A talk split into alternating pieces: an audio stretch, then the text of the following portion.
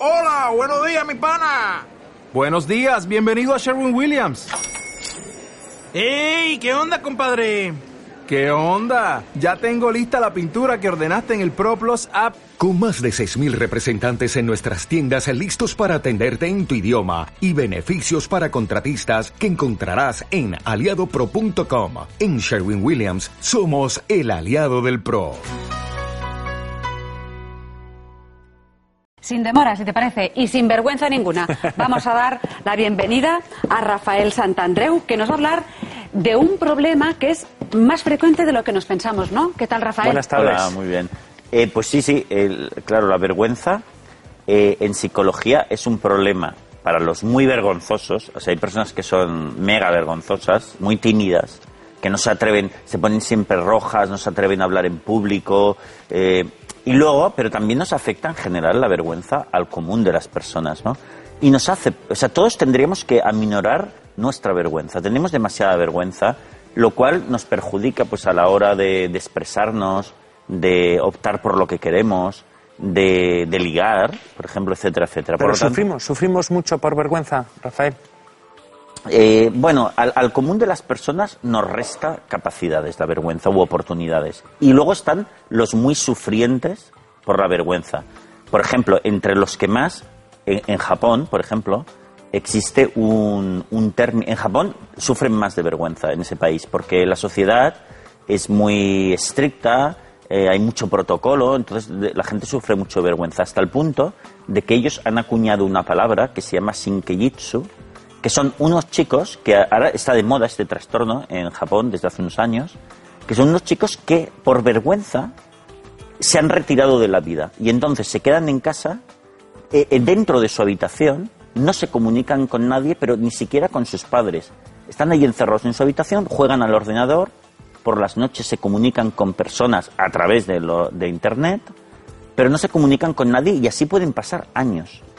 Entonces, fíjate hasta qué punto la vergüenza social, eh, no querer hacer el ridículo, te puede llevar a, a esto, a, a encerrarte del todo, ¿no? Bueno, eso sería el extremo, en Japón, en Oriente, pero eh, en Occidente o, o aquí, si quieres. Háblanos un poco de esa incapacidad ¿no? que provoca la, la vergüenza. Sí, bueno, pues lo que te decía, eh, la vergüenza para, para el conjunto de la gente, eh, pues nos impide cosas importantes. Por ejemplo, uno de los ámbitos que más afecta para ligar, ¿no? Yo como psicólogo he conocido muchos pacientes que han venido diciéndome, ostras, es que yo eh, no me relaciono con mujeres o yo no, no me relaciono con hombres porque me da mucha vergüenza.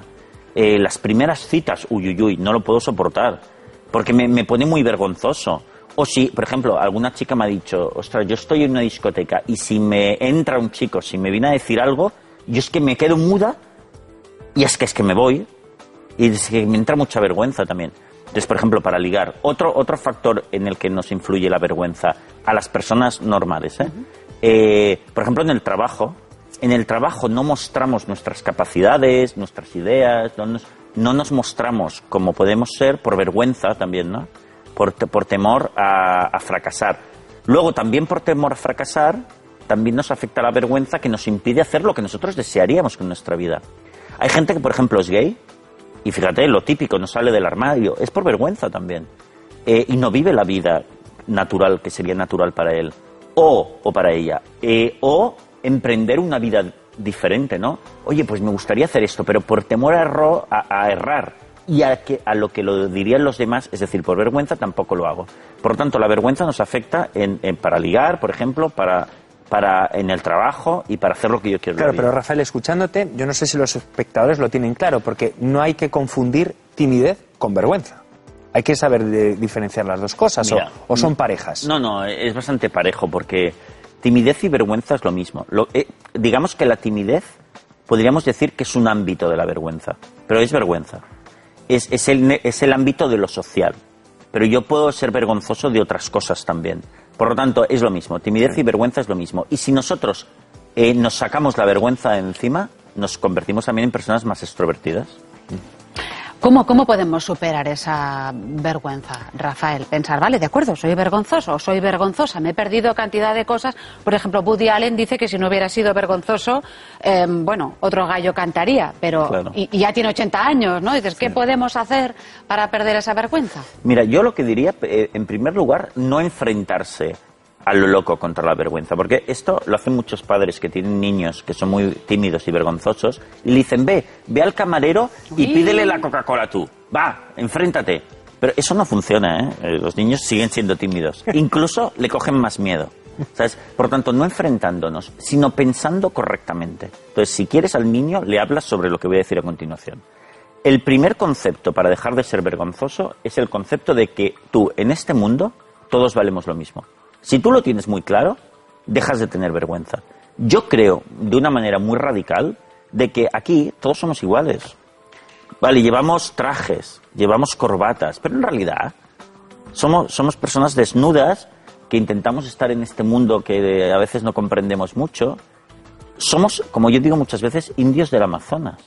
Los indios del Amazonas son normales, todos valen lo mismo.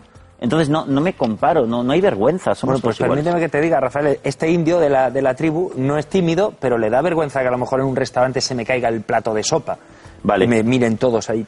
Eh, exactamente. Pues esto es eh, eh, otro concepto que podríamos manejar para dejar de ser vergonzoso, el fallo, ¿no? Porque eso es el temor a, a fallar. Pero otro concepto importante es que todos los seres humanos fallamos por naturaleza. Además, el fallo no es un problema para las, para las personas. Nosotros no destaca, o sea, nuestra fuerza como seres humanos, como personas, no está en ser muy inteligentes, no está en ser fuertes, no está en ser eficaces. Inteligentes, las computadoras lo son más. Fuertes, cualquier animal es más fuerte que muchos animales son más fuertes que el hombre. Hábil, tampoco. ¿Qué es? La cooperación. La cooperación es lo que nos ha hecho juntar fuerzas y ser el, el- animal más potente de la creación. Nosotros. La cooperación, el amor, si quieres. Por lo tanto, fallar no es un problema. Porque fallar es expresar que eres fallón, que no eres perfecto.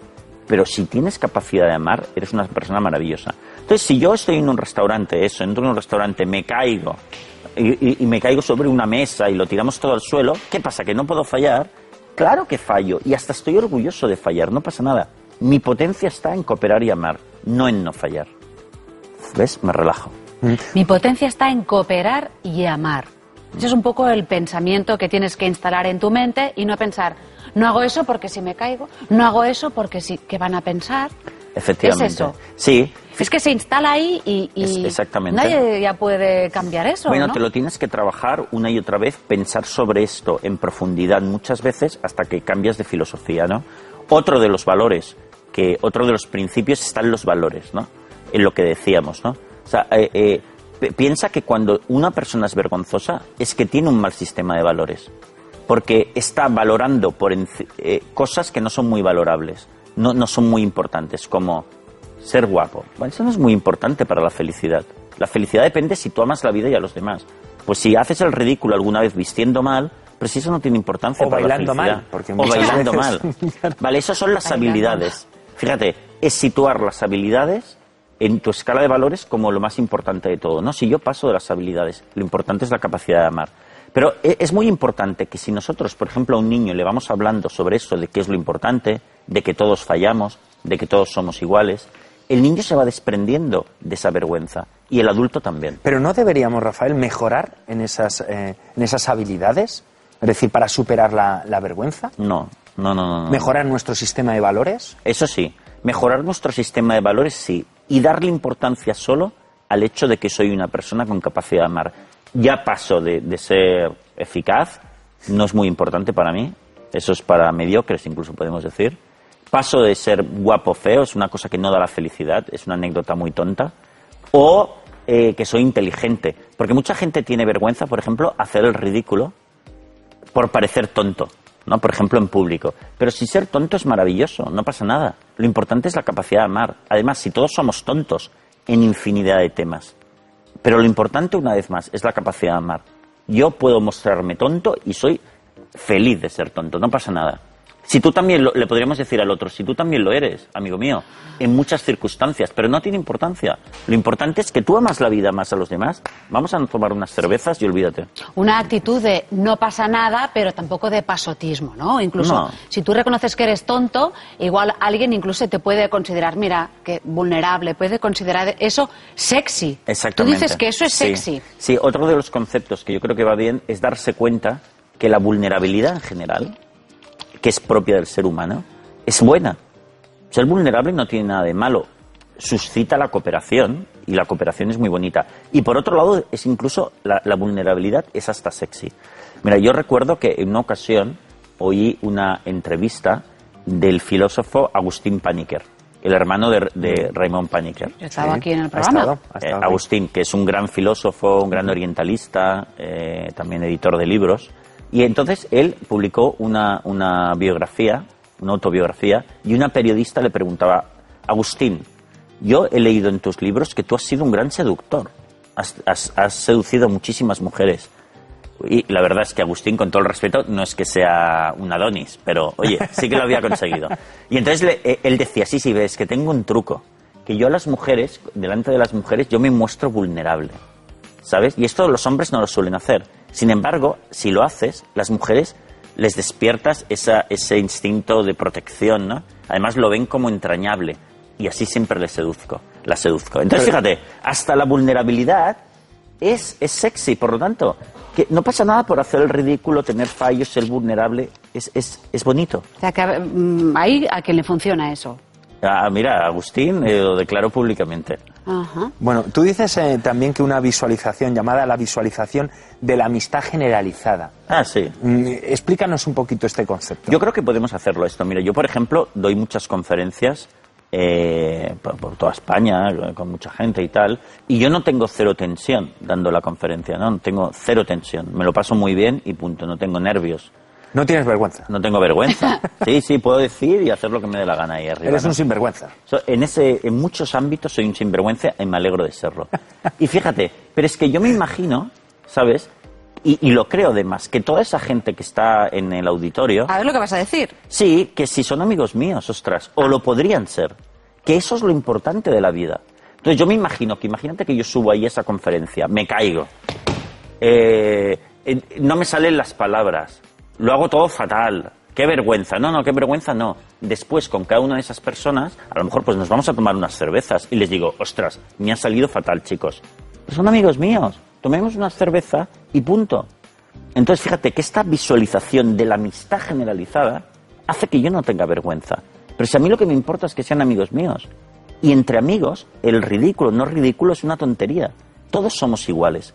Somos indios del Amazonas, con nuestra capacidad fundamental es amarnos.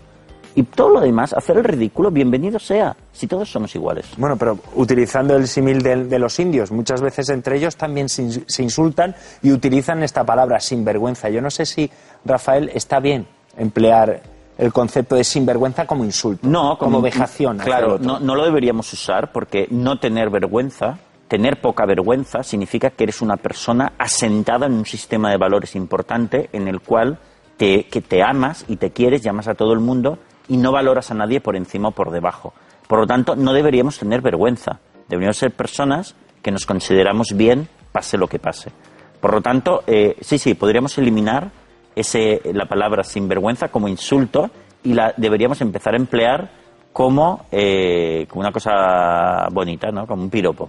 Oye, eres un sinvergüenza. Claro, porque tengo un gran sistema de valores. Y visto de otra forma, mm, yo te podría preguntar, ¿la vergüenza se cura? Sí, sí, sí. Mira, eh, justo antes de entrar aquí, que estaba, estábamos en, en los camerinos aquí de Televisión Española, una, una trabajadora aquí me decía, mira, yo de jovencita era mucho más vergonzosa que ahora. Y yo le decía, sí, sí, es que la edad, es verdad, la edad cura en gran medida la vergüenza. Los menos vergonzosos que hay sobre la Tierra es las personas mayores. Porque en su sistema de valores se han dado cuenta que eso de aparentar más o menos es una tontería. Dentro de nada vamos a estar todos muertos, tranquilo. Y entonces, fíjate, claro que se cura la vergüenza. Fíjate, pero podemos acelerar esta cura tendiendo un sistema de valores como de no darle importancia a, a cosas que no la tienen, ¿no? Por lo tanto, y tanto que se cura. Empezando por nosotros mismos, ¿no? Efectivamente, empezando por nosotros. Bueno, Rafael Santandreu, muchísimas gracias por estar aquí, sin vergüenza o no. Te esperamos la semana que viene. Gran sinvergüenza, sí, sí. Seguimos, nos ocupamos.